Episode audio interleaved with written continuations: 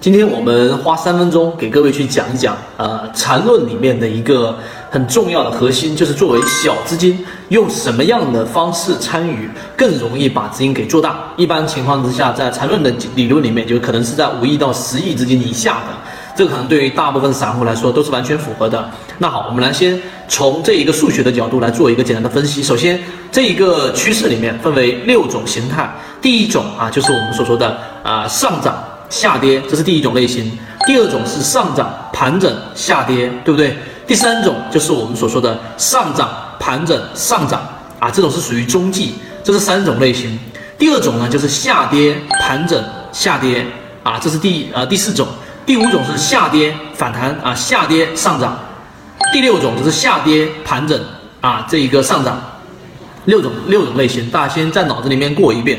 也就是说，实际上。这六种不同类型，如果你在上涨过程当中去买股票，还是下跌过程当中去买股票呢？如果你在上涨过程当中去买股票，你有几种可能？第一，上涨下跌不参与，对吧？第二种，上涨盘整下跌不参与啊，这里面有呃两种类型是不能参与的。而如果在下跌过程当中去买股票呢，我只有一种情况是不能参与的，就是下跌这一个盘整下跌，只有这一种，不然的话，另外两种可能就是下跌反弹、下跌上涨和下跌盘整上涨。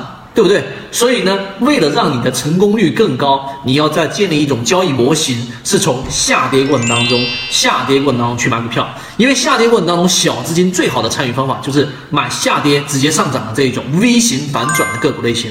所以这个交易模型，你做这种底层设计的时候呢，你就会发现，实际上你去买个股当中，只要下跌出现我们所说的这种背离之后，买入进去，一旦它出现盘整。它就有两种可能性，一种是下跌盘整下跌，对不对？另外一种是下跌盘整上涨，那么你都不参与，你只参与一种类型，就是下跌反弹下跌上涨。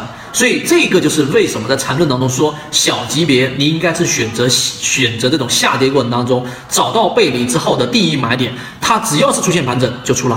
只要是出现盘整就反出来，那么好，这是第一个点。第二个点就是我到底怎么判断这个下跌结束了呢？这里面就需要用到缠论里面的中枢啊。因为时间的关系，我这地方不会讲的特别详细，大概的告诉给大家。实际上，在整个级别过程当中，举个例子，它是一个日线级别的下跌，那么你可以通过次级别六十分钟级别它出现的一个啊中枢，然后在第二次又出现一个中枢，这个第一个中枢跟第二个中枢比起来呢，它的整个下跌的整个力量、力度、动能是更大的。到第二次下跌的盘整，它的力度会比较偏弱，然后通过均线系统和我们说的这个 MACD 系统来判断第二次的下跌中枢是出现了一个背离的，然后这个位置在第一买点你就选择参与进去，参与进去呢就一定是只做一种，就是直接反下跌上涨这种类型。如果出现盘整的形态，就中枢出现扩张，这个位置选择出来，不管是什么形态选择出来。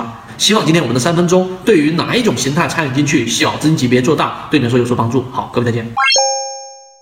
讲的只是交易模型当中非常非常小的一个部分，更多完整版的视频可以在我的朋友圈 ffy 八八九里面可以找到。